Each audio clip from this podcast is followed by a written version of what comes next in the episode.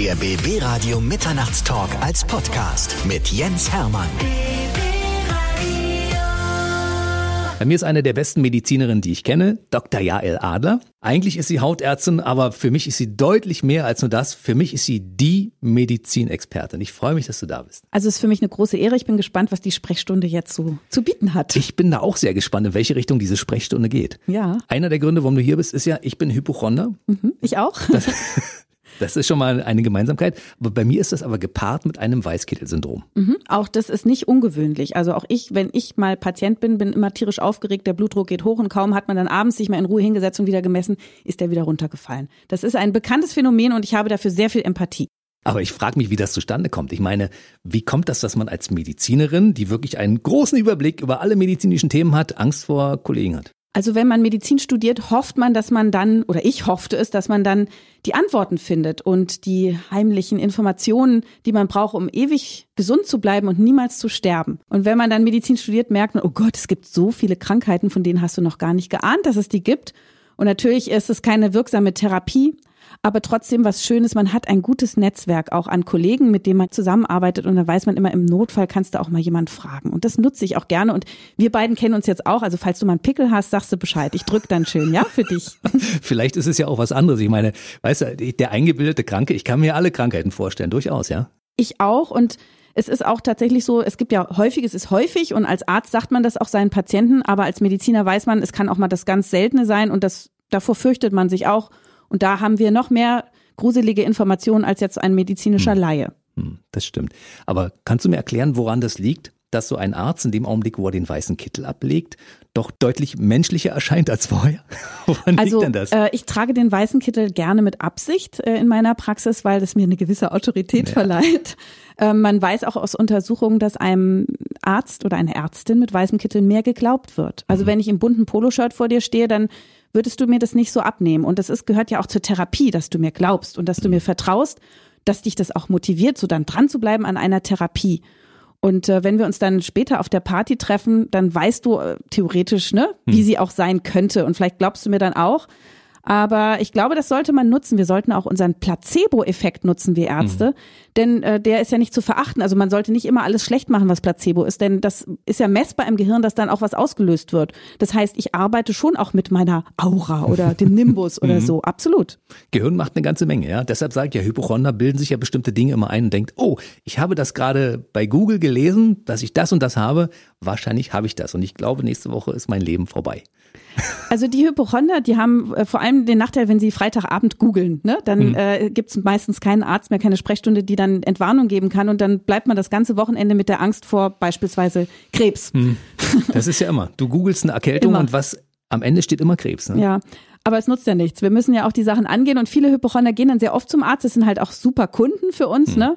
Und andere sind aber total ignorant, halten die Ohren und Augen zu. Und das ist eher problematisch, weil man ja doch besser einmal eine Sache zu früh entdeckt, als dass man zu lange wartet. Immerhin auch bei Krebsdiagnosen über die Hälfte der Krebse können heute schon geheilt werden. Hm. Aber man muss rechtzeitig kommen. Ja, manche Leute trauen sich ja gar nicht zum Arzt. Erstens, weil sie keinen guten finden, zweitens, weil sie lange auf einen Termin warten müssen und drittens, weil oftmals da jemand sitzt, dem sie nicht vertrauen. Ich finde, das ist äh, leider so, das hm. stimmt. Hm. Aber man sollte sich in guten Zeiten, wenn man noch gesund ist, einen Hausarzt zum Beispiel suchen, dem man vertraut, mit dem man den Weg zusammen geht, durchs Leben, vielleicht auch zusammen mhm. altert und der oder die mit einem die Vorsorgen macht oder eben auch Impfberatung oder was auch immer so ansteht. Und wenn dann wirklich mal Not an einem Facharztkollegen ist, dann nimmt er den Hörer in die Hand und ruft an und sagt, hey, der, der, der oder die braucht mal eine Darmspiegelung ganz zügig. Und ich finde, das rettet auch Leben. Und wenn man halt einen Hausarzt erst sucht, wenn es dann drückt und brennt, dann ist natürlich schwierig, jemanden zu finden, mit dem man ein gutes Vertrauensverhältnis hat. Und das Vertrauensverhältnis, ich finde, das Arzt-Patient-Verhältnis ist so ähnlich wie eine Liebesbeziehung. Mhm. Die ist sehr intim, natürlich jetzt ohne den Libido-Anteil, mhm.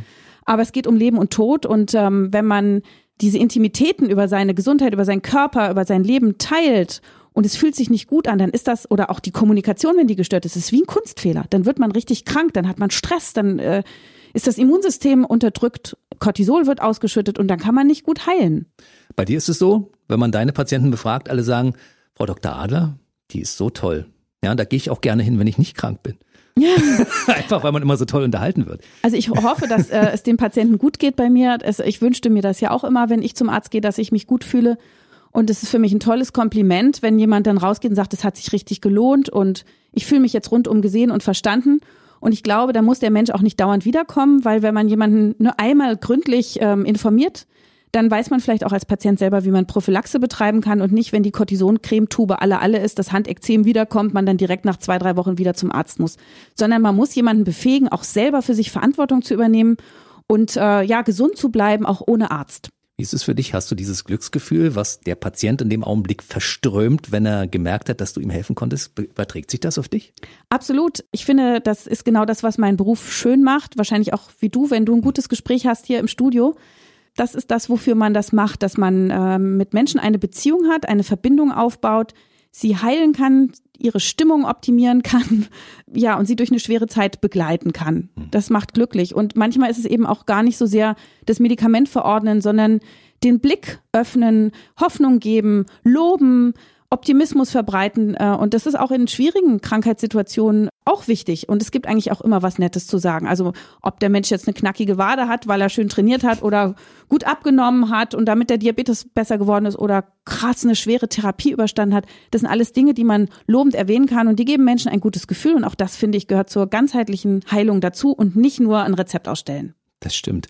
Also das Gute daran ist, dass das Leute, die am Menschen arbeiten, so wie du und so wie einige Physiotherapeuten, die einfach nicht nur einen Job machen, sondern die das aus Berufung machen, einfach aus dem Grund heraus, weil sie das wollen, auch Dinge hinnehmen, die aus unserer Sicht als Patient zum Beispiel nicht so schön sind. Ja, wenn man sagt, also das ist jetzt ein bisschen eklig oder das wollen wir eigentlich gar nicht. Du machst das einfach, das gehört dazu, das ist für dich das Normalste der Welt und du behandelst die Leute auch mit, mit schlimmen Krankheiten und mit ekligen Ekzemen. Also eklig finde ich gar nichts. Ärzte finden auch das gar nicht eklig, was sie machen. Also die Gastroenterologen, die die Schläuche in den Po stecken, die finden Stuhlgeruch eigentlich gar nicht problematisch und das riechen die eigentlich auch nicht. Hm. Und die Gynäkologen finden so eine Vulva und Füße rechts und links hm. auch nicht irgendwie komisch, selbst wenn es dann blutet. Und wir Hautärzte finden die Ekzeme auch nicht eklig. Wir sind ja interessiert am Körper und wir sind eher fasziniert und äh, ohne diese Symptome, die wir da sehen würden, würden wir auch arbeitslos sein. Und wir wollen die begreifen. Also als Hautarzt, Hautärztin ist man ein sinnlicher Arzt. Mhm. Wir nutzen also unsere Augen, unsere Hände, um zu fühlen, die Nase, um zu riechen, mhm. um damit den Patienten oder die Patientin ganzheitlich zu verstehen. Und die Symptome sind so eine Art Spurensuche-Möglichkeit. Also dann geht man, oh, was ist, ah, das sind Bläschen und die stehen alle gruppiert auf dem geröteten Grund. Hm, könnte das vielleicht eine Gürtelrose sein? Und dann gehen wir eben in die Tiefe und gucken, mhm. wo ist die Ursache? Ja, und da haben wir gar keinen Platz für Ekel. Aber was äh, in meinem Fach äh, so ein Thema ist, ist Scham. Ne, weil in der Hautarztpraxis geht es ja auch um Geschlechtskrankheiten, mhm. um Intimbereiche. Es geht um Nacktsein. Ne? Bei der Hautkrebsvorsorge ist man ja entkleidet. Und da merke ich schon oft, dass Menschen da Hemmung haben oder irgendwie ein blödes Gefühl. Natürlich bin eine Frau. Manche Männer denken, oh krass, das ist eine Frau, soll ich mich jetzt ausziehen? Erstens mal sind wir nicht sexuell äh, als Ärzte in der Sprechstunde, das, das gibt es irgendwie nicht. Und zweitens kann man auch manchmal mit so einer humorigen Einlage äh, das sehr gut bewältigen. Also ich sag immer als Hautärztin sehr gerne keine Diagnose durch die Hose. Hm. Und dann merken die Runter Patienten, mit dem Ding. Ja, und dann merken die Patienten, ich mache diesen Karlauer wahrscheinlich öfter. Und das heißt, auch andere Menschen mögen das nicht so gerne und es ist ihr wirklich wurscht. Und dann lacht man gemeinsam und dann ist entspannt und dann kann man sich den nächsten Tabuthemen widmen. Du bist ja nur eine sehr, sehr attraktive Frau. Das ist aber sehr nett, danke. Das ist die Realität. Die gelegentlich wahrscheinlich auch mal einen attraktiven Patienten hat. Ist das für dich nur ein Patient oder siehst du den auch als Mann? Also unabhängig davon, dass du jetzt verheiratet bist. Aber es ist ja so, dass du sagst, Mensch, sieht optisch ansprechend aus oder sowas. Wertest mhm. du das auch oder ist das für dich einfach jetzt nur der Patient X mit der Erkrankung Y? Ja, also man nimmt das nicht so wahr. Also man nimmt den Menschen als Ganzes wahr. Ja, das sind auch, gibt auch schöne Menschen, aber es können Frauen und Männer sein oder auch Kinder und Alte. Also das ist sozusagen, es ist eben nicht dieses, äh, was man vielleicht als Frau im Privatbereich hat, dass man, wow, das ist aber ein hübscher Typ. So überhaupt mhm. nicht. Das gehört da irgendwie nicht hin. Das fühlt sich auch so nicht an. Ähm, und trotzdem kann ich natürlich, wenn jemand sich um seinen Körper bemüht oder irgendwas ist da schön, dann kann man das auch sagen. Also ich sage auch Frauen, Mensch, die haben ja krass tolle Haare oder mhm ne, oder jemand sagt, sie, sie sind trainiert und das ist eher wertschätzend, respektvoll, aber es ist eben nicht sexuell. Das, dafür gibt es keinen Platz und es würde, glaube ich, auch das Verhältnis stören und auch umgekehrt äh, hoffe ich und erwarte, dass, dass meine Patienten nicht mit mir versuchen, auf diese Art und Weise mhm. nahe zu kommen. Das würde das Vertrauensverhältnis irgendwie zerrütten. Da kann man nicht gut arbeiten. Mhm. Kannst du den Leuten so ein bisschen die Panik nehmen, sich vor, vor einem Arzt zu entkleiden? Na, wir haben ja diesen Beruf freiwillig gewählt. Mhm. Also gerade der Proktologe beispielsweise, was ist sehr vielen Menschen unangenehm. Also wir Frauen gehen ja zum Gynäkologen, da müssen wir immer die Beine breit machen, auf diesem Stuhl mhm. sitzen. Das ist schon ein bisschen entwürdigend und demütigend unter Umständen, dieses Gefühl. Also sagen mhm. alle immer, und aber für Männer dann auf so einem proktologischen Stuhl, wo man auch die Beine breit macht mhm. und da ist der Hintern da zu sehen und so, das ist für Männer, weil sie es nicht gewohnt sind, noch schlimmer. Und ich sag denen dann immer, wissen Sie, der Proktologe, der macht das freiwillig, der findet es toll, die vielen kleinen Arschlöcher wieder gesund zu machen. Der verdient daran Geld, das hat er gelernt, das, hat, das macht er ja nicht, weil er gezwungen wird. Und genauso hat der natürlich auch Freude daran, wenn dann das Popoloch wieder dicht ist und das Nässen aufgehört mhm. hat, der Juckreiz weg ist und alles wieder schick. Wie ein Autoschlosser sozusagen, der ein Auto repariert, nur auf einem anderen Gebiet. Genau, und es ist eben, äh, der Körper ist eben für manche Menschen sicherlich äh, irgendwie äh, komisch, heikel, eklig, was auch immer, aber für Ärzte nicht, sonst wären sie das nicht geworden. Dann wären wir eher vielleicht, oder wenn man als Arzt nach dem Studium merkt, oh, das ist doch nichts für mich, dann wird man halt Labormediziner oder Radiologe oder was auch immer. Man kann ja als Arzt dann auch noch schnell in eine andere Branche umswitchen. Pharmaindustrie beispielsweise, Journalismus. Zum Beispiel. Ja. Also du könntest durchaus mit deinem Talent auch eine Kollegin von mir sein. Das ist keine Frage. Ne? Oh, ich wollte ja gerne mal Schauspielerin werden oder Journalistin. Habe ja. immer schon sehr gerne geschrieben, auch als ich Schülerin war und versuche das durch die Hintertür im wahrsten Sinne. Also deswegen schreibe ich auch sehr gerne oder besuche äh, Kollegen wie dich sehr gerne. Also ich fühle mich geehrt, äh, eine ja. journalistische Kollegin von dir genannt zu werden. Aber ich meine, ähm, Journalisten, die gute und kluge Fragen stellen, ich finde, regen einem auch zum Nachdenken an und davon profitiere ich auch in der Sprechstunde. Also wenn du mir sensible Fragen stellst, dann muss ich darüber nachdenken und dann kann ich es nächstes Mal besser machen in der Sprechstunde und andersrum auch. Die Patienten bringen so viele Geschichten und auch Krankheiten und Trends mit, Mythen und Modediagnosen und Modekrankheiten auch. Und von denen kann ich dann wiederum in, in den Medien erzählen oder dir erzählen. Und äh, so befruchtet sich das hin und her. Oder in Büchern schreiben. Drei Bestseller hast du schon abgeliefert, das werden wir gleich nochmal im Detail beleuchten alle sehr lesenswert, alle sehr unterhaltsam und alle sehr informativ. Also dazu erstmal ein großes Dankeschön. Kompliment. Woher eigentlich deine große Liebe zur Haut? Weil es das größte Organ ist oder weil dein Opa Hautarzt war früher? Also ich äh, hatte schon erwähnt, dass ich äh, meine Sinne sehr gerne benutze und auch hm. dieses Detektivische toll finde an der Haut. Und dann ist es so, in der Tat, mein Großvater, den ich leider nie kennengelernt habe, der war auch schon Hautarzt und das spielte immer irgendwie eine Rolle in der Familie und der hat auch Bücher hinterlassen. Und da waren früher ja noch Zeichnungen drin von Hautkrankheiten. Mhm. Also die Syphilis, ne, irgendwelche nässenden Stellen oder die Knollnase oder der Herpes, alles so mit einer Liebe zum Detail gemalt. Und dann dachte ich so, krass, diese, diese zeichnenden Hautärzte oder auch Maler, vielleicht waren das auch Künstler, wie die sich da eingearbeitet haben. Und ich habe das immer mit einer Faszination angeschaut. Und als ich das dann später im Studium wieder sah, diese Bilder, das ist wie Kunst eigentlich, so eine Haut oder so ein Körper.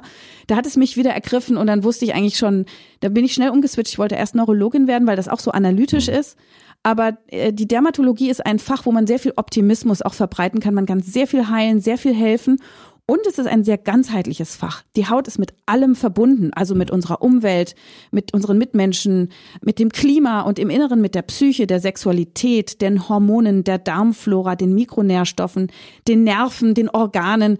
Also man hat einfach ganz viel nachzudenken und zu gucken. Es ist ein Netzwerkorgan und das gefällt mir so an der Haut, dass man nicht sich einengen muss, einschränken muss, sondern so wie du als Journalist viele Menschen siehst mit vielen verschiedenen Themen, so ist auch die Haut. Hm. Also viele verschiedene Bereiche der Medizin, die das berührt. Du bist so die Detektivin unter den Ärzten. Ja, so fühle ich mich. Und seitdem dein Opa das gemacht hat, bis heute hat sich ja einiges deutlich verändert. Ne? Also viele Krankheiten, die die damals noch nicht im Griff hatten, die kann man heute ganz, ganz gut heilen. Ja, sogar in meinem Fach, da sagen ja immer alle, na, da schmiert die Hautärztin immer nur Cortison oder gibt ein Antibiotikum.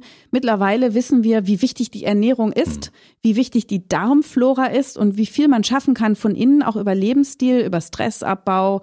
Und auch die Hautpflege hat sich äh, wesentlich verändert. Also man versucht heute im Grunde das Naturphänomen Haut zu stärken. Also wir versuchen heute die natürlichen Fette zu erhalten, die die Haut produziert, den natürlichen Säureschutzmantel, die Hornschüppchen, also nicht mehr alles wegschrubben, wegdesinfizieren, wegbürsten und steril machen, sondern im Gegenteil zu schätzen, was hat uns die Natur geschenkt. Und wenn wir diese Balance wiederherstellen, dann werden viele Hauterkrankungen automatisch besser und auch im Inneren durch die Ernährung, ja, ähm, je ursprünglicher und wieder weg von dieser Industriekost, desto besser, weil wir versorgen dann die Haut von innen mit Eiweiß, mit sekundären Pflanzenstoffen, Vitaminen, Omega-Fettsäuren und eigentlich ist das äh, banal, aber es ist doch verloren gegangen, dieses Wissen. Und wenn das dann eine Autorität, ein Arzt, eine mhm. Ärztin so sagt, dann sind Menschen wieder motiviert, ähm, nicht nur Influencern zu folgen, sondern vielleicht auch diesem medizinischen Wissen, was ich sehr gerne in der Tat auf unterhaltsame Weise vermittle, weil ich glaube, Emotionen lassen Dinge tiefer sacken. Also wenn man Spaß hat, Freude hat, irgendwie bewegt wurde von dem Thema, dann verinnerlicht man das. Und dann kann man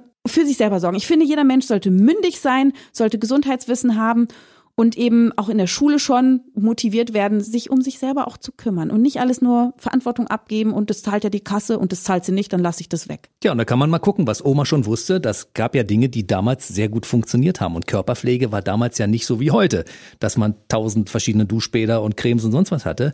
Da war es ja so eher minimalistisch und hat aber dazu geführt, dass viele Krankheiten, die es heutzutage gibt, damals überhaupt noch gar nicht da waren. Ne? Du hast völlig recht.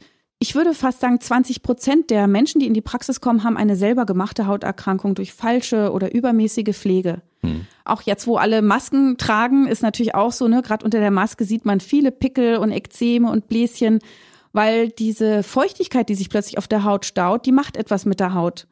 Und äh, daran sieht man einfach sehr deutlich, dass alles einen Einfluss hat. Also wenn wir mhm. zu viel cremen, wenn wir Konservierungsmittel auf der Haut haben in Pflegeprodukten, wenn wir Duftstoffe auf die Haut bringen, da können Allergien entstehen. Also alles hat einen Effekt und einen Einfluss. Das muss man sich einfach klar machen. Und ich tippe äh, oder berate meine Patienten immer, machen Sie weniger. Weniger ist mehr bei der Hautpflege. Duschen ist meinetwegen okay, aber nehmen Sie nur Wasser und waschen sich halt die Achseln oder die schwitzigen Areale mit einer ganz milden Waschsubstanz, einem synthetischen Tensid. Gibt's sogar im Bioladen, ist auf Basis von Zucker und Kokostensiden und das ist sehr sparsam, wenn man es braucht. Hände waschen müssen wir alle. Aber ansonsten würde Wasser reichen und dann würden diese ganzen natürlichen Schutzmechanismen der Haut endlich wieder zum Tragen kommen. Und wenn man mal wirklich dieses Schrubben zweimal am Tag abseifen und peelen und alkoholische Tinkturen weglässt, wird man nach vier Wochen merken, oh, krass, meine Haut kann so viel selber. Und da muss man nur noch punktuell nachcremen, wenn es überhaupt sein muss. Der Körper ist ein Wunderwerk und es ist erstaunlich, wie viel Geld Leute dafür ausgeben, um dem Körper vermeintlich etwas Gutes zu tun und sie tun damit genau das Gegenteil oft. Ja, und sie geben unnötig Geld aus. Mhm. Also das könnte man für viel Schöneres ausgeben. Also das typische Schlagwort sind diese ganzen Anti-Aging-Cremes. Jeder, der sich eine Faltencreme kauft und sie benutzt, hat danach immer noch Falten, weil sie einfach nicht wirken. Mhm. Also sie nutzen der Industrie aber die Inhaltsstoffe in Faltencremes gelangen nicht dorthin, wo wir sie bräuchten. Und da müssen wir uns natürlich damit auch arrangieren, dass wir einfach auch altern und man nicht das alles aufhalten kann. Es gibt keine Wunderwaffe. Aber man kann vorbeugend handeln. Also ne, Sonnenschutz betreiben, nicht rauchen, nicht so viel Alkohol, ausreichend schlafen, kein Feinstaub, bewegen, äh, ne, etwas naturbelassene Pflanzenkost. Damit kann man sich viel Gutes tun. Und natürlich auch die vielen sozialen Kontakte, die man hat, mal danach prüfen, tun sie mir gut oder stressen sie mich.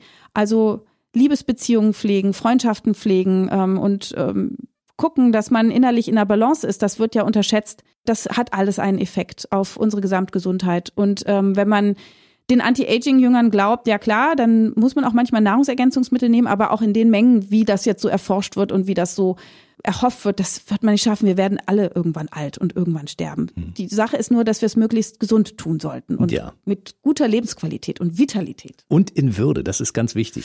Schwierig. Ja, das ist schwierig. Ja, ja, ich weiß. Ich habe ja dasselbe Problem. Ne? Ich bin jetzt 55, ich stelle mich vor den Spiegel und denke, scheiße. Du siehst aber sehr gut aus, muss ich sagen. Also äh, als ich dir vorhin begegnet bin, dachte ich, Mensch, der ist aber jung und sportlich, hat sogar volles Haar und strahlt. Also du siehst, du, du kümmerst dich um dich. Das sieht man dir schon an. Und so muss man es auch machen, glaube ich. Es gibt natürlich Krankheiten, die kommen einfach und da kann man auch nichts tun. Also dieses Schicksalhafte gibt's natürlich. Aber man sollte versuchen, die anderen Dinge möglichst, wir sind ja beide Hypochonder, zu vermeiden, die man vermeiden kann. Und den Rest, der ist halt dann wirklich, ist so. Liebe Jael Adler, Schon alleine deshalb hat es sich gelohnt, dass ich dich eingeladen habe, nur weil du gerade diesen Satz gesagt hast.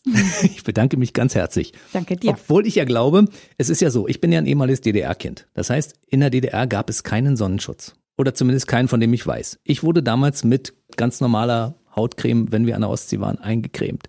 Und ich hatte als Kind wirklich in jedem Sommerurlaub einen Sonnenbrand. Und ich glaube, das wird sich eventuell irgendwann rächen. Oder kann es auch sein, dass mein Körper aufgrund eines guten Immunsystems das ausgeglichen hat? Also es ist so, dass so ein heller Typ, du bist blond, hast blaue Augen und eine helle Haut natürlich empfindlich auf Sonne und zu viel Sonne reagiert. Du mhm. hast aber auch in deinem Körper Reparaturmöglichkeiten bis zu einem gewissen Grad. Mhm. Und ähm, 20, 30 Jahre später nach Sonnenbränden könnten schon erste Schäden kommen. Das können Flecken sein, es können Rauigkeiten sein. Es gibt auch Hautkrebs schon, schon deutlich jünger als Anfang 50. Deswegen geht man einmal im Jahr zur, zur Hautarzt Hautkrebsvorsorge und dann wird es halt auch rechtzeitig erkannt und entfernt und ist dann auch heilbar. Sogar auch Vorstufen kann man heute schon behandeln. Das Immunsystem ist auch relevant. Immer in dem Moment, wo du eine Sonnencreme aufträgst, kann dein Immunsystem auch arbeiten und wird nicht wieder durch die Sonne unterdrückt. Du hast eine Nachtreparatur, wenn du also gut schläfst, dann ähm, wird dein Erbgut auch bis zu einem gewissen Grad repariert. Dein Melatonin, dein Schlafhormon, ist auch ein starker Genwächter. Du kannst dich gesund ernähren, Möhrensaft trinken, jeden Tag ein Glas mit einem Tröpfchen Öl, färbt deine Haut von innen leicht orange, sieht hot aus. Also Studien zeigen, dass man an Sexiness punktet mit einem Oh. Möhrengesicht. Im Vergleich übrigens zu den schlechter abschneidenden, künstlich sonnengebräunten Gesichtern. Der Möhrensaft hilft reparieren. Es ist ein starkes Antioxidant enthaltenes Beta-Carotin oder Provitamin A. Genauso wie übrigens auch Lycopin aus dem Tomatenmark. Genauso sinnvoll einzunehmen. Also jeden Tag ein Glas Möhrensaft mit einem Tröpfchen Öl, damit das gut aufgenommen wird. Und diese leicht orangene Farbe ist wie eine Sonnencreme von innen. Das heißt, sie verlängert den Eigenschutz der Haut immerhin um das zwei- bis dreifache. Du kannst also einen Ticken länger in der Sonne bleiben, ohne dass es gleich schadet. Und so siehst du, hast du viele Säulen. Vitamin D einnehmen empfiehlt auch die Deutsche Gesellschaft für Ernährung. Omega-3-Fettsäuren übrigens auch helfen, Hautkrebs zu reduzieren, Altersschäden zu reduzieren und eine vielfältige Darmflora. Also die Forschung geht immer weiter. Und ja, es ist nicht immer ein Schicksal, aber man muss eben eine Mischung machen aus äh, Vorsorge und selber auf sich aufpassen. Erstmal schnell eine Notiz an mich selbst. Karottensaft, Tomaten auf die Einkaufsliste schreiben. Genau. Und überhaupt, also du kannst auch Matcha-Pulvertee trinken, da ist das Chlorophyll drin, das macht neues Kollagen, ja, also ist auch Anti-Aging. Ich würde einfach sagen, merke dir, isst viel Gemüse jeden Tag mit vielen bunten Farben und äh, damit hast du dann super was für Ballaststoffe in, im Darm getan. Besonders sehr gut sind so Nüsse und Hülsenfrüchte und bittere Salate und Wurzelgemüse, erkaltete Kartoffeln, Akazienfasern, super löslicher Ballaststoff, Naturprodukt. Auch Flohsamenschalen, Leinsamen, die bitte aber nur von der Apotheke, weil die sind Cadmium geprüft. Denn Leinsamen sind oft doch ganz schön belastet. Muss man wissen bei den Superfoods. Die sind nicht immer nur super, sondern auch manchmal mit Schimmel oder so versehen. Also, dass man sich als Verbraucher auch kundig macht, was nehme ich da zu mir, ist sowieso, ne, auch im Rahmen des Mündigseins ein guter Tipp. Und dann fermentierte Kost essen ist auch ein toller Tipp. Also zum- Sauerkraut. Mhm, unpasteurisiert. Oder Kimchi, koreanisch. Oder japanisches Natto oder auch die effektiven Mikroorganismen, die die Menschen in Okinawa trinken und sehr, sehr lange leben dadurch. Das sind, sagt man, viele lebendige Bakterien und Hefen drin, die eben das Immunsystem stärken. Die Darmbakterien machen auch Vitamine für uns. Die sind wichtig für die Hautreparatur, den Hautschutz und überhaupt für den ganzen Körper. Sie versorgen auch alle Häute und Schleimhäute mit Bakterien als sozusagen Zulieferer. Und sie machen Immunsystem. Sie kommunizieren mit den Organen. Und das tun wir eben durch eine gesunde, naturbelassene Kost. Schlecht hingegen ist Zuckeressen, weil das verklebt Eiweiße, davon altert man. Schlecht sind Fastfood mit den gehärteten Transfetten, die machen auch Entzündungen, machen auch Pickel. Kuhmilch in rauen Mengen macht Pickel, fettige Haut. Und weißes Mehl ist so ähnlich wie Zucker. Also wenn man das schon meidet, dann hat man schon viel richtig gemacht. Also Leute, die zum Beispiel Neurodermitis haben, sollten dann Mehl, also Weißmehl und, und Milchprodukte komplett meiden, weil schlecht für die Haut? Also Sie sollten es deutlich reduzieren und einfach mal ausprobieren, wie geht's mir ohne. Also nochmal, Industrieprodukte, und das ist die Kuhmilch, die gibt's erst seit 7000 Jahren auf dem menschlichen Speiseplan. Da hat sich die Evolution ja noch nicht umändern können in der kurzen Zeit. Und seit wir Kühlschränke haben, haben wir einfach viel zu viel von diesem Nahrungsmittel und da sind so sogenannte insulinotrope Aminosäuren drin, also Leucin, Isoleucin und Valin. Die machen Wachstum im Körper, aber eben auch der Talgdrüsen. Und Du hast auch MikroRNA in der Kuhmilch. 245 MikroRNAs wurden gemessen und beschrieben, die 11.000 menschliche Gene manipulieren. Und wir wissen gar nicht, was alles da so gemacht wird. Auf jeden Fall ist es eher ein Signalsystem als ein Nahrungsmittel. Wer sich da einlesen will, Professor Bodo Melnick publiziert da viel, auch laienverständlich sehr schön im Netz, kann man frei verfügbar lesen. Das entspricht aber tatsächlich der Forschung, dass also die Kuhmilch eigentlich kein wirkliches Nahrungsmittel ist, was so begehrenswert ist. Also man sollte auf Pflanzenmilchen oder ganz ohne ähm, mal kommen, äh, weil es einfach auch Entzündungen fördert. Ähm, und das Weißmehl ist ebenfalls, also Getreide haben wir seit 10.000 Jahren auf dem menschlichen Speiseplan, seit wir sesshaft geworden sind. Und es wird natürlich immer mehr hochgezüchtet, gerade der Weizen. Da sind dann auch so Pestizide drin, die natürlich sind, aber in großen Mengen und die scheinen unser Immunsystem übermäßig zu stimulieren. Stichwort Zöliakie, also Gluten, Gliadin. Auch ohne Autoimmunerkrankung dagegen gibt es Menschen, die darauf überempfindlich reagieren. Und wenn man es schafft, kein Zucker, kein Weißmehl, kein Fastfood und keine Kuhmilch in großen Mengen, als Joghurt und Käse fermentiert ist noch okay. Dann hat man schon ganz viel richtig gemacht. Und es ist ja auch klar, Wurst lässt man weg und Fleisch bitte auch nicht so viel. Äh, und dann äh, läuft das schon. Hm, Und dann sagen viele Leute, ah, dann kann ich ja gar nichts mehr essen und dann macht das ja auch gar keinen Spaß mehr, weil alles das, was du gerade aufgezählt hast, ist Bestandteil meiner täglichen Ernährung. Die Dosis macht das Gift, würde ich sagen. Und ein bisschen bewusst hingucken und auch nicht so viel Fertigkost, sondern selber kochen. Ich meine, das weiß ja weiß man ja eigentlich. Man muss sich schon. nur drauf einlassen. Und manchmal ist es auch so, wenn man sich so umgewöhnt hat äh, an diese ständig starken Industriegeschmäcker, Geschmacksverstärker, braucht es eine Weile, bis man wieder das Aroma des Brokkoli wertschätzen kann. Die Haut ist unser größtes Organ. Warum gehen wir so schlecht mit ihr um? Ja, also ich meine, es gibt ja Menschen, die sagen, oh, gerade bei Männern, ja, das ist, pff, ist nicht wichtig, damit gehe ich nicht zum Arzt. Das kam alleine und geht bestimmt auch wieder alleine. Dabei müssten wir ein bisschen mehr auf uns achten. Ne?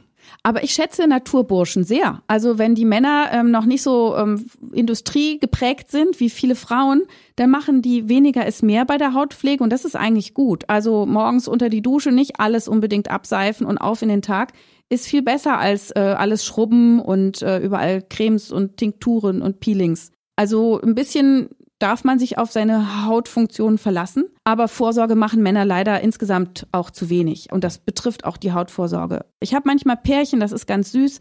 Da kommen die zu zweit. Oft hat die Frau dann den Mann zum Arzt, zur Ärztin geschleppt.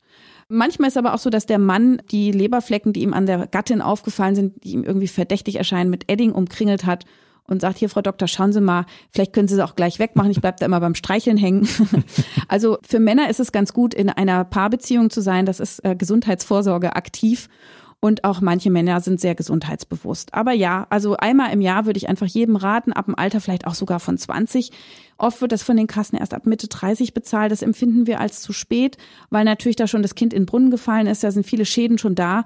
Und es geht ja bei so einer Vorsorge nicht nur darum zu gucken, welche Leberflecken sind risikobehaftet, sondern auch aufzuklären. Mhm. Du bist Hauttyp 2, also brauchst du eine Sonnencreme 50 plus ab März, wenn der UV-Index auf 3 steigt. Mhm. Ja, kann jeder auch jetzt mal gucken. Also hellhäutige Menschen müssen sich besser schützen. Und dann gibt es die dunkleren Typen, die, da kann man etwas entspannter sein. Und ich finde, das gehört zum Gesundheitswissen und zur Gesundheitskompetenz dazu. Ich habe, seitdem ich das weiß, dass ich ein heller Typ bin und immer Lichtschutzfaktor 50 brauche, natürlich das auch Zeug auch immer verwendet. Das muss man ja mit dem Spachtel auftragen oder musste man zumindest am Anfang noch. Mittlerweile ist es ja ein bisschen entspannter, also die Dinger werden ja auch immer besser, sagen wir mal. Aber was für dich wichtig ist, und das rätst du auch mal allen Leuten, die in einer Partnerschaft leben, zum Beispiel sich gegenseitig anzugucken und zu gucken, was ist bei dem anderen eventuell mal vorstellungswürdig. Und wenn man alleine lebt, dann braucht man zumindest einen Handspiegel, um mal zu gucken. Ne? Du hast völlig recht. Du hast sehr aufmerksam gelesen. Ach, genau. Ja, ich lese also, immer, was du schreibst. Da bin ich immer ganz voll. hinterher. Bin sehr, sehr glücklich darüber. Also einen Handspiegel sollte man haben oder einen bodentiefen Spiegel. Auch für Frauen wichtig. Man sollte seinen Körper kennen auch bei Tageslicht angucken, äh, in der Vulva mal alle Fältchen auseinandersortieren, gucken, wo, wo ist die Vagina, ne? Gerade für Frauen, wenn, wenn die nicht wissen, wie man sich unten wäscht, dann tun die da zu viel Seife hin, dann kriegen sie da unten Probleme. Aber wenn man weiß, welche Nischen und Winkel da sind, einfach nur mit Wasser waschen und wo, dann hilft das schon, da unten fitter und gesünder zu sein. Nicht rauchen und Vitamin D nehmen übrigens auch. Ein Handspiegel auch für den Popo braucht man, ne? falls da mal was drückt oder wehtut, am Analvenenthrombose oder eine Ragade und Hämorrhoidal leiden. Auch dafür ist der Handspiegel super. Und bei der Liebe das Licht anlassen, absolut. Ich hatte auch eine Frau, die bei ihrem Liebsten im Schritt bei Licht einen neuen dunklen Fleck entdeckt hat, den wir dann rausoperiert haben. Sie kam mit ihm im Schlepptau und das war tatsächlich ein Melanom, aber so früh oh. entdeckt, dass das komplett geheilt war dann mit dem Herausschneiden. Und das ist genau das, worauf wir bauen. Und da brauchen wir eben Menschen, die wissen, wie ihr Körper funktioniert und auf sich achten und Verantwortung übernehmen und nicht nur sagen, hier, Frau Doktor, machen Sie mal. Ich vertraue Ihnen. Wir wollen als Ärzte nicht auf den Thron gehoben werden, da kann man auch schnell wieder runterstürzen. Es ist immer Teamarbeit und wir können anregen und begleiten und Katalysator sein, aber eigentlich muss jeder auch schaffen, um sich selber sich zu kümmern.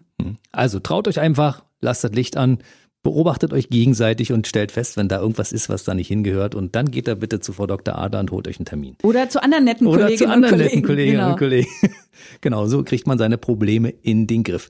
Ernährung ist für dich so ein wichtiger Punkt, dass du sagst, also man kann mit Ernährung, wenn man sie richtig gestaltet, bestimmte Dinge, die eventuell schon im Körper schadhaft sind, wieder korrigieren? Das stimmt.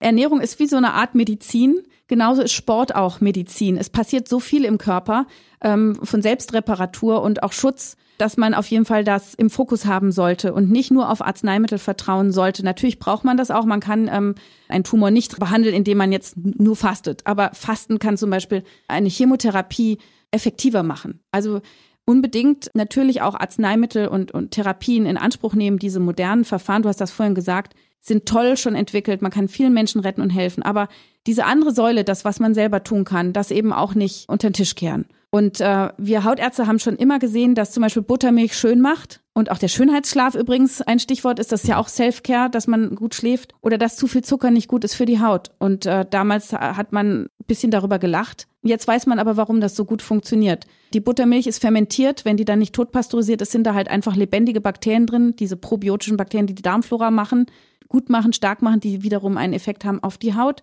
der Schönheitsschlaf ist, dass man nachts Hautreparatur macht, Anti-Aging macht. Ne? Das läuft tatsächlich im Dunkeln ab. Und dass wir dieses Melatonin haben, das Schlafhormon, was ebenfalls ein Genwächter ist. Und Zucker essen vermehrt im Darm unter Umständen Hefepilze, was eine Art Immunsystem überreizender Trigger ist und Juckreiz machen kann und viele Hautprobleme machen kann. Und wenn man dann auf den Zucker verzichtet und auf das Weißmehl verzichtet, wird das besser. Manchmal muss man es mit Arzneimitteln aber auch behandeln. Und der Zucker verklebt eben auch Eiweiße, die wir im Körper für Gesundheit brauchen. Und deswegen lässt uns Zucker schneller altern. Also sozusagen altbekannte Phänomene heutzutage erklärbar, sehr faszinierend. Es gibt auch einen Bakterienstamm, E. coli Stamm Nissle heißt der, der sehr gut ist bei Reizdarm oder auch bei Atemwegsinfekten gegen Mundgeruch, also schlechten mhm. Atem. Und wo man jetzt weiß, also das ist schon über 100 Jahre alt, dieser Stamm, und wurde von den alten Hausärzten schon gegeben und auch für Babys, die früh geboren sind, die so zu Lungen- und Atemwegsinfektionen neigen, die haben davon schon profitiert. Und heute weiß man eben, diese Bakterien haben einen Wirkkomplex in sich, der eben total gesundheitsförderlich ist. Und das wird zunehmend untersucht. Und so hat man mittlerweile auch die Möglichkeit, Neurodermitis über Bakterien zu verbessern oder Hormonprobleme oder die sogenannte Rosatia. Wenn Patienten Rosatia haben, das ist sowas, wo man eine empfindliche Haut hat, Äderchen auf den Wangen, Kinn, zu Pickeln neigt, die Haut brennt, man hat so Flasches, so Hitzerötungen und manchmal hat man auch eine Knollnase da profitieren die Menschen immer davon, dass sie gucken, wie esse ich eigentlich und habe ich womöglich einen Parasiten im Darm oder einen Magenkeim Helicobacter pylori oder einen Hefepilz und äh, wie kann ich mich über die Nahrung versorgen mit Omega-3-Fettsäuren, mit Vitamin D, mit Zink, mit Selen. Und wenn diese Mikronährstoffe, die vielen Menschen fehlen, aufgefüllt sind über Nahrung oder Nahrungsergänzungsmittel, dann heilen Hauterkrankungen, insbesondere auch die Rosatia, aber viele andere auch, ab. Und da sieht man einfach den Einfluss der Darmgesundheit auf die Haut. Siehst du? Ein so komplexes Thema. Ja? Haut ist mit allem anderen verbunden und wenn das Verhältnis irgendwie verrutscht, dann hat man sofort Probleme. Ja, und ich habe eigentlich als Hautärztin ja viel mit Allergologie zu tun und hm. bin zum Darm gekommen, weil viele Patienten kamen und sagen, Frau Doktor, immer wenn ich was esse, dann kriege ich Ausschlag oder Jucken. Ich habe bestimmt eine Allergie, suchen Sie das mal raus. Und dann gucke ich und finde gar keine Allergie. Also 20 Prozent der Leute denken, sie haben eine Allergie und irgendwie sind am Ende nur zwei bis drei Prozent, die hm. wirklich eine Allergie haben. Das kann man mit dem Blut herausfinden. Übrigens auch Hauttest, aber im Blut vielleicht für die, die es interessiert, IgE-Antikörper und bitte nicht IgG-Antikörper, die einem manchmal fälschlicherweise auf Privatleistung verkauft werden. Hm. Die wahre Allergie sind nur IgE-Antikörper.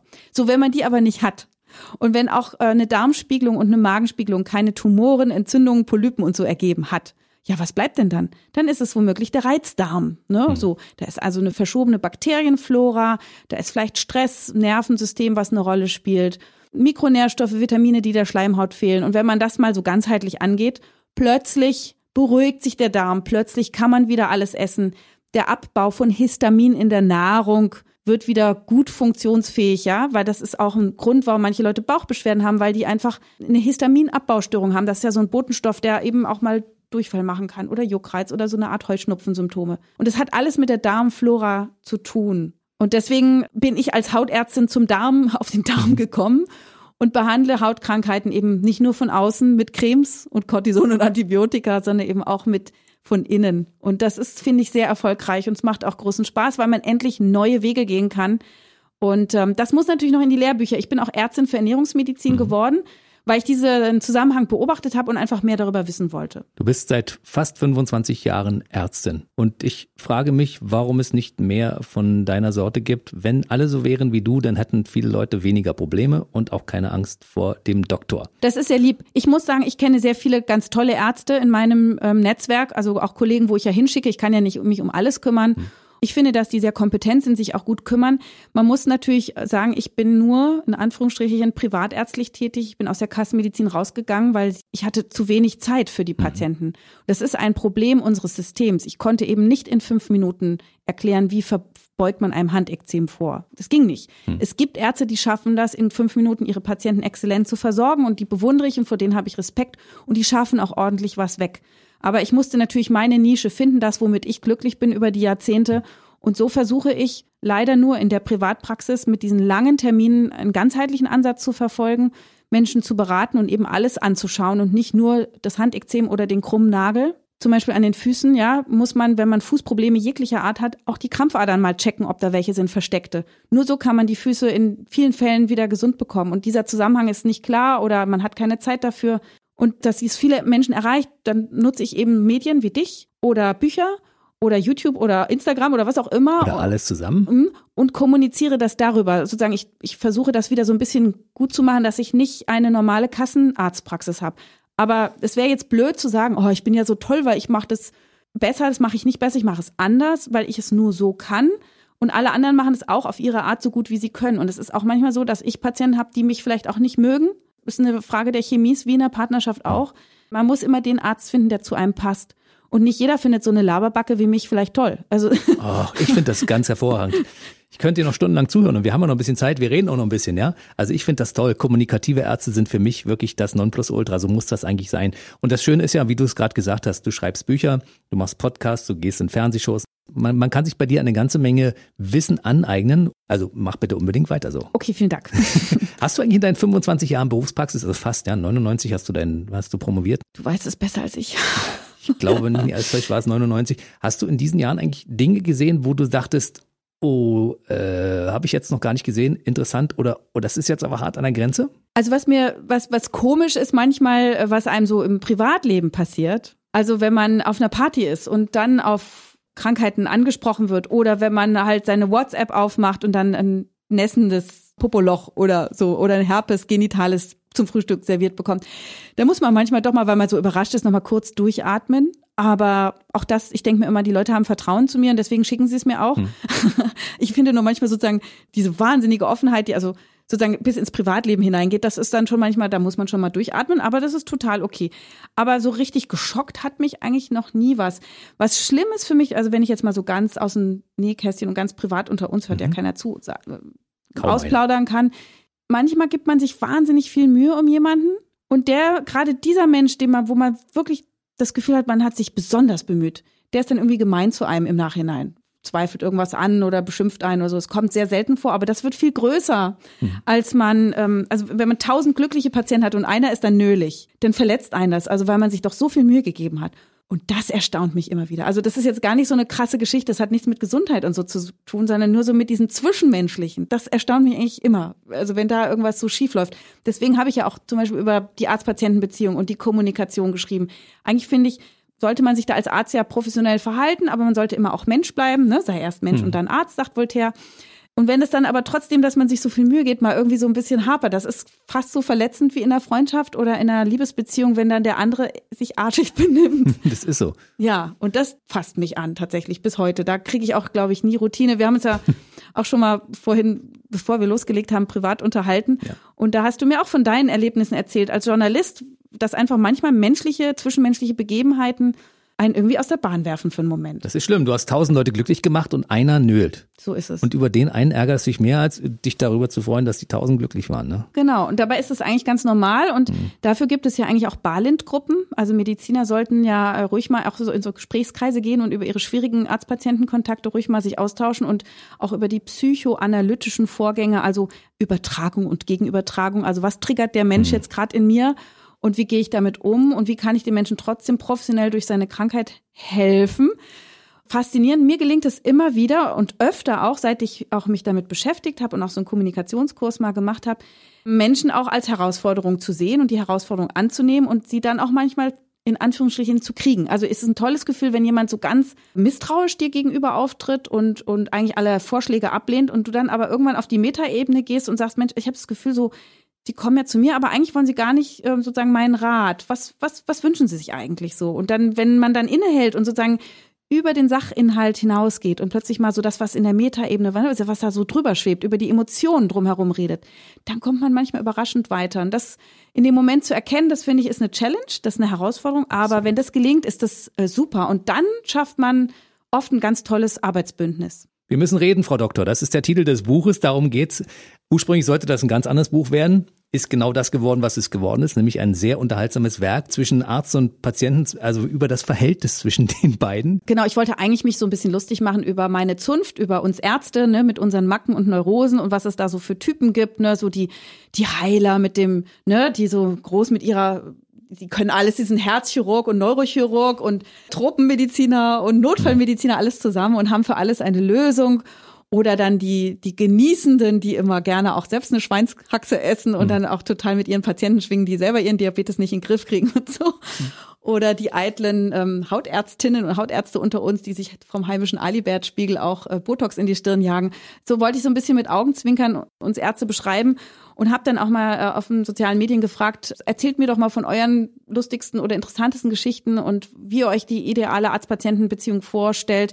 Und da muss man sagen, da habe ich einen Schock bekommen. Da habe ich innerhalb von einer Stunde hunderte von Zuschriften bekommen. Also noch nie auf irgendeinen Post so viel Reaktion bekommen von Menschen, die traumatisiert waren, die schockiert waren, die sich alleine gelassen fühlten, die verängstigt waren und sagten, die haben so furchtbare Dinge erlebt. Und diese Geschichten sind dann auch in das Buch reingewandert, so dass es eine Mischung aus lustig, aber auch sehr ernst geworden ist auch wenn plötzlich zum Beispiel eine große Geschichte äh, von einem Arzt, der selber zum Patienten geworden ist und also auf eine furchtbar schmutzige Weise vom System fallen gelassen worden ist oder von Menschen, von ärztlichen Kollegen fallen gelassen worden ist und eigentlich nur überlebt hat dank seiner eigenen Frau, die alles in Bewegung gesetzt hat, als Ärztin selber ihm zu helfen. Und die Patienten machen ihren Ärzten Vorwürfe, die sind so ähnlich wie die Vorwürfe in einer scheiternden Liebesbeziehung. Deswegen, das ist eigentlich, eigentlich ist ein Beziehungsratgeber geworden, dieses Buch. Die sagen, du verstehst mich nicht, du fühlst nicht mit mir, nie hast du Zeit für mich, du nervst nur noch, ich vertraue dir nicht mehr und irgendwann sagen sie, ich will die Trennung. Und wie man in dem heutigen Medizinsystem mit den fünf Minuten Zeit, wo die Ärzte die Patienten oft unterbrechen, viel zu früh und man sich als Patient nicht gesehen fühlt, wie man da trotzdem schafft, für seine Gesundheit, für sich und seinen Termin einzustehen und doch etwas rauszuziehen. Dafür habe ich dieses Buch geschrieben, ein Patientenstärkungsbuch.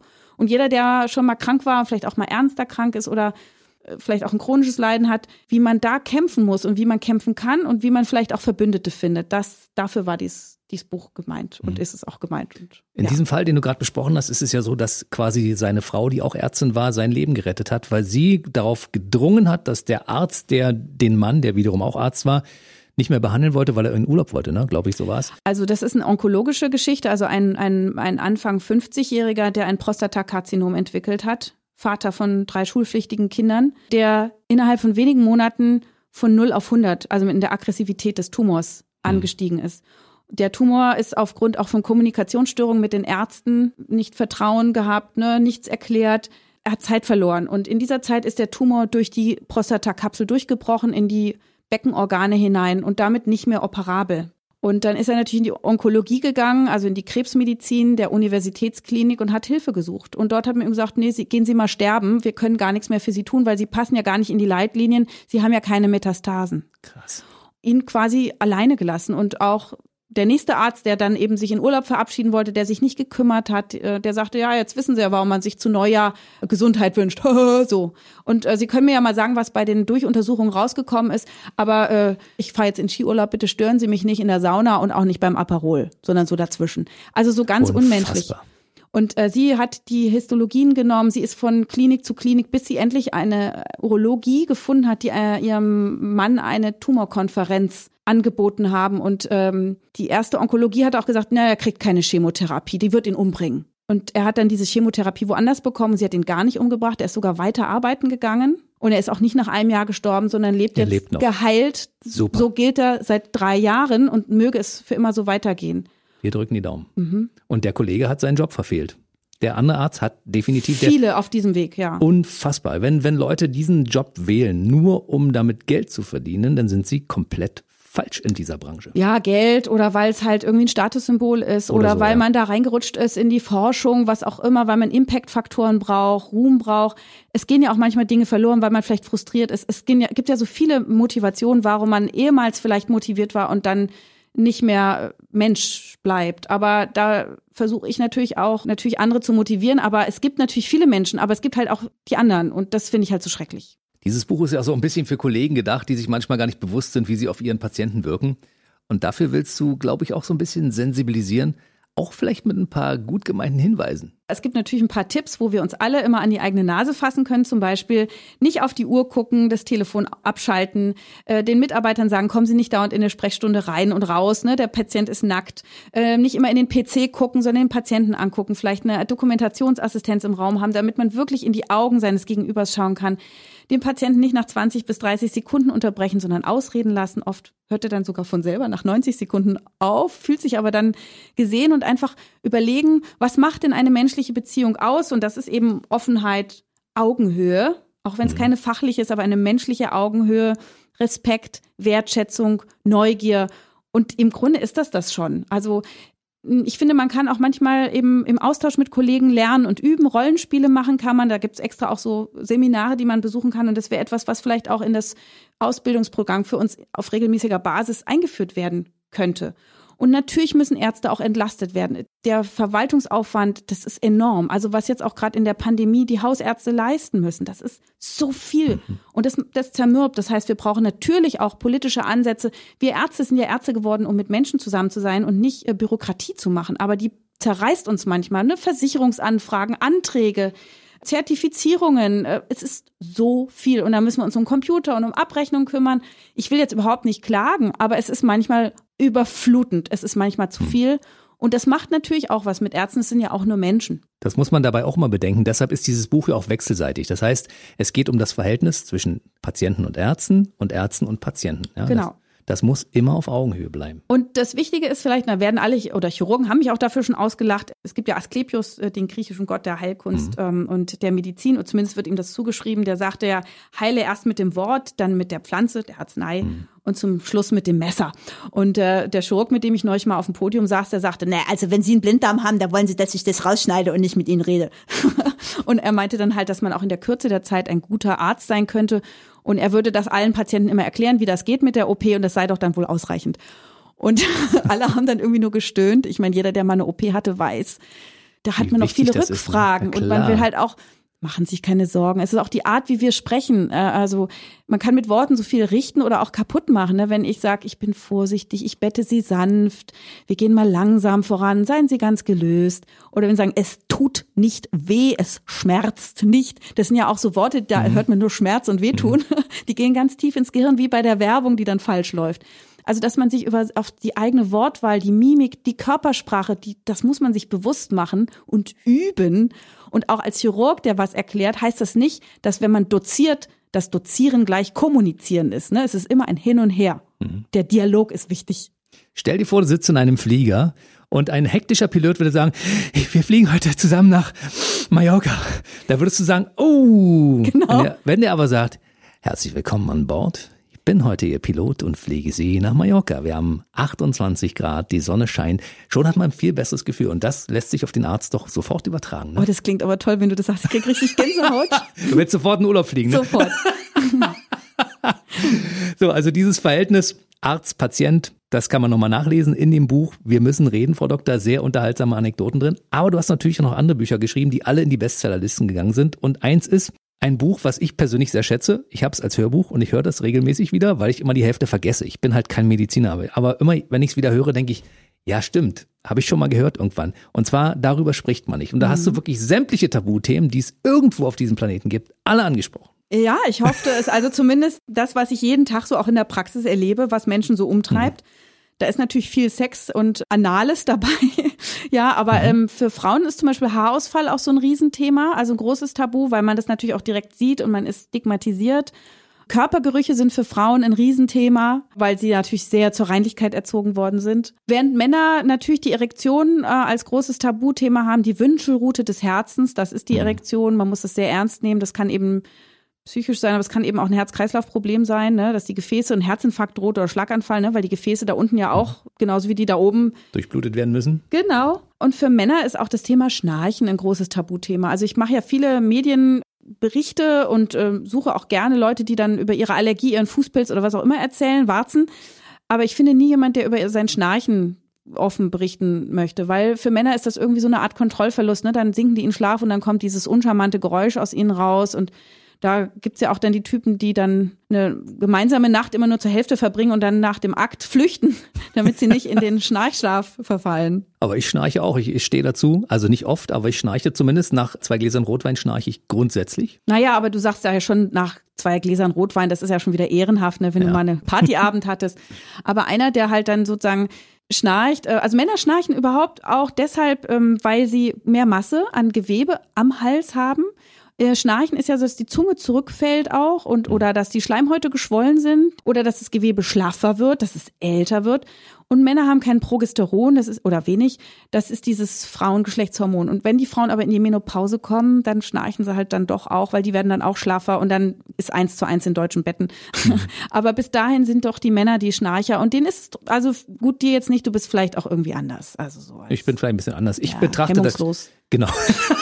Ich betrachte das Schnarchen bei Frauen ja auch mehr als Schnurren, weißt du? Das ist, da kann man ja freundlich hinweg, drüber hinwegsehen, weißt du? Wenn man wach wird und die Frau nebenan schnurrt ein wenig, dann geht es. Ist ja süß. Und ich weiß, für mich persönlich, sollte ich zu laut schnarchen im Laufe der Nacht, dann wechsle ich persönlich das Schlafzimmer und äh, schlaf auf der Couch. Das weil ist ich, nett. Ja. Ja. ja, und dann gibt's halt noch so andere Tabuthemen. Also Depression ist heute ein Tabuthema, Hm. dass man äh, ni- nicht totschweigen sollte. Dann Inkontinenz, ne? Oder auch das Altern, ähm, Hautanhängsel. Also es gibt so vieles, über das man reden sollte. Klar, es gibt Tabus, die darf man bewahren. Also ich finde nicht, dass man jetzt voneinander popeln müsste und den Popel durch den Raum schnickst oder äh, dass man zusammen aufs Klo gehen muss. Das finde ich nicht. Aber wenn es um die Gesundheit geht, du sagtest das vorhin, viele Männer gerade denken, es kommt von allein, also geht es auch wieder von allein. Aber da ist zum Beispiel dieser junge Familienvater, der furchtbare Schmerzen am Po hatte und Angst hatte, das seiner Frau mal zu zeigen. Und äh, irgendwann konnte er nicht mehr sitzen. Und dann hat er irgendwann doch aufgegeben und hat seine Frau, Schatz, ich habe so Schmerzen am Hintern. Sagt sie, aber weißt du noch, ich nach der Entbindung, ich hatte doch diese Analvenenthrombose, dieses kleine Kügelchen am Anus. Ist bestimmt dasselbe, es hat auch arschweh getan.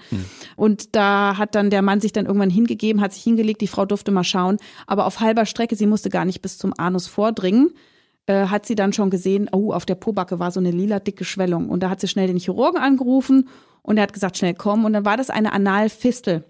Und die Analfistel ist ein Gang, der sich vom Enddarm durchbohrt, durch alle Gewebeschichten und dann irgendwann quasi an der Haut rauskommt. Äh, Bakterien, die sich da in den Drüsen, die äh, fürs erotische Duftmarketing bei unseren Vorfahren zuständig waren, ne? Popo riechen bei Hunden, die sind für nichts mehr gut heutzutage.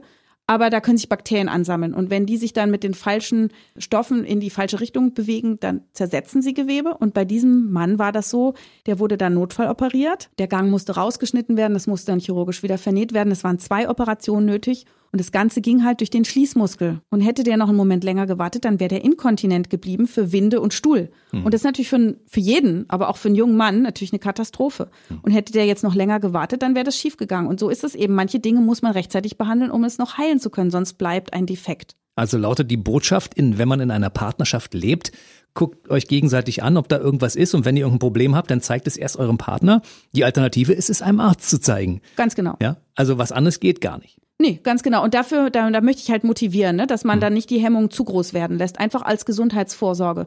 Und dann gibt es also noch weitere Themen. Also zum Beispiel, äh, das eine ist natürlich, weil Dinge schlimmer werden kann, muss man über diese Tabus sprechen, aber auch ähm, um, wegen Lebensqualität. Mhm. Also zum Beispiel Thema Frauenmenopause. Ja, Frauen schwitzen, äh, haben Hitze, schlafen nicht mehr gut, sind durcheinander, haben emotionale Probleme oft in dieser Phase durch die Hormonumstellung. Da sprechen sie schon drüber. Aber worüber sie nicht reden, ist die trockene Scheide oder der Libidoverlust. Und dann, wenn es in der Partnerschaft nicht mehr klappt, dann geht viel Lebensqualität verloren. Und man Sexual- kann helfen als, als Hautärztin. als Hautärztin oder Gynäkologin, man kann äh, mit Gleitmitteln arbeiten, man kann Hormone geben, entweder für den ganzen Körper oder nur lokal, die dann keine Nebenwirkung im ganzen Körper haben. Oder wenn man das nicht will oder darf, kann man zum Beispiel die Vulva und die Vagina lasern und die wieder saftig machen, also von mickrig und trocken und dünn und rissig und schmerzhaft wieder richtig juicy. Und ähm, wenn Frauen das dann hinter sich gebracht haben, dann sagen die immer, oh, vielen Dank, wie gut, dass wir dann doch mal darüber geredet haben. Meine Lebensqualität, meine Partnerschaft ist wieder hergestellt, ich kann wieder genießen.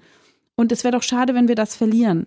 Und der dritte Punkt, warum man über Tabus rund um den Körper reden sollte, ist, man hat eine Verantwortung für sich, aber auch für seine Umwelt. Und eine Geschichte aus meinem eigenen Leben, wenn ich äh, im Skiurlaub mal oder so in der öffentlichen Sauna, dann erkennt man mich immer. Ich bin Weil du die Schuhe bis zur Bank trägst. nackt, aber habe Schuhe an. In der Tat, ähm, weil dieser eine Quadratmeter vom Aufguss ne, natürlich von vielen Fußpaaren, 30 Fußpaaren ähm, überlaufen wird und das ist schön feucht warm und da sammeln sich, also wenn jemand Fußpilz hat, jeder Dritte hat Fußpilz, pro Schritt gehen 50 infizierte Zellen ab und ich latsche dann da womöglich mit meinem feuchten Fuß rein und dann setzt sich das bei mir fest. Das kann ich irgendwie psychisch aus beruflichen Gründen nicht aushalten. Also gehe ich natürlich mit Schuhen da rein und wenn ich dann im Saunaeingang stehe und die sitzen da alle schon nackig und warten, dass jetzt ich auch noch reinkomme Und dann schreien die mich alle an, raus, die Saunalatschen gehören hier nicht rein, lass sie draußen. Und ich sage dann immer, naja, aber ich habe ja Fußpilz und Dornwarzen. Und dann gucken alle angeekelt und dann darf ich mit Schuhen rein, siehe da. und dann rutschen die auch noch ein Stück weg. Du musst das anders, man muss sagen, Entschuldigung, Damen und Herren, mein Name ist Dr. Jael Adler. Ich bin Hautärztin und ich weiß, dass auf diesem Quadratmeter bestimmt 150.000 Erreger für Fußpilz sind. Möchten Sie das haben? Ja. Wenn nicht, ziehen Sie sich auch Ihre Schuhe an. Ja, und es gibt ja extra Materialien, die sind Sauna geeignet, die kann man unter das Handtuch legen und dann sieht die auch keiner und dann ist auch okay. Aber das ist halt so eine Berufskrankheit und das ist aber etwas, ne, also auch Geschlechtskrankheiten oder sexuell übertragbare Erkrankungen, das bringt doch nichts darüber zu schweigen, weil sonst hast du beim nächsten Sex machst du Ping-Pong und da steckst du dich auch wieder an und natürlich gibt es auch Infektionen, die auch wirklich Dauerschäden machen können. Also Tabus müssen im Gesundheitlichen gebrochen werden, auch wenn es unangenehm ist. Was macht eigentlich dieser Job mit dir? Für dich persönlich, ich meine, du kennst dich ja mit Mikrobiologie sehr, sehr gut aus. Du weißt, welche Gefahr Türklinken mit sich bringen und so weiter und so fort. Im normalen Leben, wo jemand nicht drüber nachdenkt. Wir waschen uns die Hände zwischendurch, gerade wegen Corona. Und dann fassen wir trotzdem wieder die Klinke an und haben im Prinzip gar nichts gekonnt, ne? Ja, also das ist relativ bewusst. Also zum Beispiel gibt es Patienten, die ähm, auch beim Frauenarzt ganz typisch, ne, dann wurstelt man sich da unten rum, zieht sich den Tampon raus, sortiert die Lippen oder auch die Männer ne, am Genital zeigen irgendwas. Und ähm, dann würden sie tendenziell zum Türgriff gehen und dann da anfassen und dann zum nächsten Griff und mhm dann halt es überall verteilen. Da passiert ja jetzt in der Regel nichts, aber rein mikrobiologisch ist das jetzt nicht hygienisch. Das heißt, man sollte ähm, in der Arztpraxis dann entweder ein Desinfektionstuch nehmen oder die Hände waschen und dann erst den Türgriff anfassen, wo dann alle anderen auch dran fassen. Also ja, wir haben als Mediziner schon so ein bisschen mehr gelernt, mit Hygiene umzugehen. Und äh, Thema Mundschutz ist ja auch sowas. Also erstens mal, Corona kriegt man nicht so sehr über Hände. Ja, das wissen wir mittlerweile auch. Also dieses, diese furchtbaren Handekzeme, die wir sehen durch zu viel Händewaschen und zwanghaftes Desinfizieren, die sind so ein bisschen unnötig. Thema Mundschutz, ja, Mundschutz schützt, ja, schon auch. Aber zum Beispiel der chirurgische Mundschutz, den die Zahnärzte zeitlebens tragen, schützt die auch super. Also ich kenne ganz viele Zahnärzte, mein Mann ist auch Zahnarzt, toi, toi, toi, die sind sehr gesund. Also die haben immer ein paar Keime, die sie wahrscheinlich aktiv immunisieren und die kriegen nicht von jedem dauernd den Infekt. Also auch Corona, wette ich mit dir, ist jetzt bei Zahnärzten nicht häufiger, weil der chirurgische Mundschutz schon einen gewissen Schutz darstellt. Es muss gar nicht immer FFP2 sein. Und äh, Abstand ist eine gute Sache und vielleicht nicht immer anhusten. Ich muss die Patienten ja auch ohne Mundschutz untersuchen, ne? muss ja an den Mund ran, ans Gesicht. Und da ist so der Klassiker, dass die erleichtert sich den Mundschutz vom Gesicht reißen und erstmal glücklich lachen. Mhm. Und dann, ich merke richtig den Windstoß, der mhm. da kommt und die Spucketröpfchen. Also auf sowas ein bisschen achten und dann, dann läuft das schon, denke ich. Aber ansonsten, wenn man weiß, was da passieren kann und du als Hypochonder denkst wahrscheinlich noch mehr darüber nach als vielleicht jemand anders und sagst, okay, da lauern Gefahren es lauern Gefahren, aber man ist trotzdem ein bisschen entspannter, weil man weiß, so schnell passiert es nicht. Und es gibt ja auch ein Immunsystem und dafür kann man auch etwas tun. Man kann rausgehen an die frische Luft, man kann sich gesund ernähren, man kann Sauna machen, man kann knutschen. Das ist auch eine aktive mhm. Immunisierung. Also Sport auch. Ne? Also ich habe jetzt nicht die ganze Zeit Horror und Angst. Natürlich Vorsicht und Vernunft, ja, aber äh, keine Panik. Ich weiß jetzt mittlerweile nach einer Stunde unseres Gespräches, warum du die Expertin bist, die überall eingeladen wird, in sämtliche Fernsehshows, in sämtliche Radiosendungen und überhaupt als Expertin mit einem breiten Gesundheitswissen, weil du genau das so vermittelst, wie du das machst. Ich finde das ganz, ganz toll. Ach, vielen Dank. Das ist egoistisch von mir, weil ich muss es ja für mich wissen als Hypochonderin, dann kann ich es ja auch mit den anderen teilen. Und wir gehen jetzt mal deine Haut angucken, oder? Das machen wir gleich, wenn wir fertig sind. Wir wollen natürlich noch darauf hinweisen, wo man dich demnächst sehen und hören kann, weil du hast ja auch einen Podcast, wo man regelmäßig irgendwelche Themen, du machst das mit einer Krankenkasse zusammen, wo regelmäßig Themen besprochen werden, die du dann auch ausführlich besprichst in einem sehr, sehr unterhaltsamen, längeren Podcast. Ja, genau, der heißt Ist das noch gesund? Und ähm, in diesem Podcast äh, werden viele Experten aus dem Medizin- und Psychologiebereich befragt zu ganz unterschiedlichen Themen von Organspende über die Schilddrüse, über die Darmspiegelung, über Achtsamkeit. Also wir haben ganz viele Themen, die wir alle zwei Wochen behandeln. Und da sind wirkliche Experten und ich frage die nur und ich lerne selber. Ich mache es rein egoistisch wiederum. Ich lerne ganz viel von denen und äh, meistens ist es, glaube ich, auch wirklich unterhaltsam. Also ich glaube, als Fachperson und vor allem auch als Laie kann man eine ganze Menge mitnehmen. Man kann dort auch Fragen einreichen und die behandeln wir dann auch. Ich finde, dass eben frei zugängliches Gesundheitswissen auch auf diesem Weg Menschen erreichen darf. Und du bist auch Speakerin, das heißt, du hältst regelmäßig auch Vorträge und Symposien und so. Wo kann man dich da sehen und hören? Ach, wer fragt und äh, wo es hm. spannend ist, da gehe ich gerne hin. Aber ich habe ja auch eine Praxis und Familie. Das heißt also, das mache ich immer mal wieder. Manchmal moderiere ich auch so Ärztekongresse oder Veranstaltungen mit Patienten, Selbsthilfegruppen, weil ich immer wichtig finde, dass man sich löst vom Fachjargon und ähm, die brennenden Themen, die Menschen so umtreiben, anspricht, offen anspricht. Da sehe ich mich so eine, als eine Art Dolmetscherin tatsächlich. Ja, und dann versteht man es auch. Und das wird auf die menschliche Ebene runtergebrochen. Das finde ich ganz toll. Also zwischen Wissenschaftler und normalem Nutzer dieser ganzen Geschichte. Das ist toll. Dankeschön. Jetzt hast du drei Bestseller abgeliefert bisher. Schreibst du schon am vierten? Hast du, hast du Themen für, für irgendwelche Bücher und bist du schon am, am Tippen? Genau, ich bin jetzt am nächsten Buch. Ich habe es ein bisschen hinausgezögert, äh, weil ich doch mehr recherchieren muss, noch ein paar Bücher lesen muss und Kongresse besuchen muss. Aber ich hoffe, nächstes Jahr kommt dann ein neues Buch. Und es dreht sich natürlich wieder um die Haut. Nein, es dreht sich, also die bisherigen Bücher waren ja Haut, dann körperliche Tabus und das mhm. andere ist Kommunikation. Und jetzt geht es, sagen wir mal, im weitesten Sinne um Prävention, Vorbeugung, Ganzkörpergesundheit, sowas cool. in die Richtung. Sie wollen doch nur Ihre Haut retten. Ja, sie bedeckt meinen Körper. Super. Wer dich in den sozialen Netzwerken verfolgen möchte, der findet dich unter anderem auf deiner Internetseite für die Praxis. Mhm. Und sonst Instagram und äh, Facebook und Twitter. Internetseite dradler-berlin.de. Ansonsten Facebook, Instagram und ähm, gibt es demnächst auch wieder Möglichkeiten, dich mal irgendwann auf der, im Fernsehen zu sehen? Ja, also auch da sind ähm, zwei, drei Projekte, die jetzt ähm, produziert werden und das würde ich dann ganz zeitnah dann posten, sobald ich es verraten darf. Oder wieder hier in dieser Sendung. Ja, sehr gerne. Das würde mich sehr freuen, denn wir haben noch ganz viele Themen zu besprechen, die wir heute gar nicht angesprochen haben, weil es gibt noch viele unbeantwortete Fragen. Aber du bist echt so krass, du bist so ein Moderator, der gibt einem das Gefühl, dass er einen richtig kennt und voll alles weiß von einem. Also man ist total gerührt und bewegt und also man fühlt sich so, als siehst du einen richtig, bist ein guter Moderatorarzt. Aber tatsächlich weiß ich eine Menge über dich weil ich mir nur Leute in diese Sendung einlade, die ich auch wirklich mag. Und Danke in diesem dir. Fall ist es auch wirklich so. Ich mag dich auch. Ach, schön. Ich bedanke mich ganz herzlich, dass du da warst und äh, wir sind verabredet zu Teil 2, ne? Dankeschön, sehr gerne. Ja. Was für eine Ehre. Dr. Jael Adler war bei mir im BB Radio Mitternachtstalk Podcast. Darf man auch zu einer Ärztin sagen, bleib schön gesund? Unbedingt, natürlich. Ja. Hypochonder unter sich. Du auch, bleib ja. gesund. Bleiben wir schön gesund und bis zum nächsten Mal. Bis dann. Der BB Radio Mitternachtstalk. Jede Nacht ab 0 Uhr. Und jeden Freitag der neueste Podcast.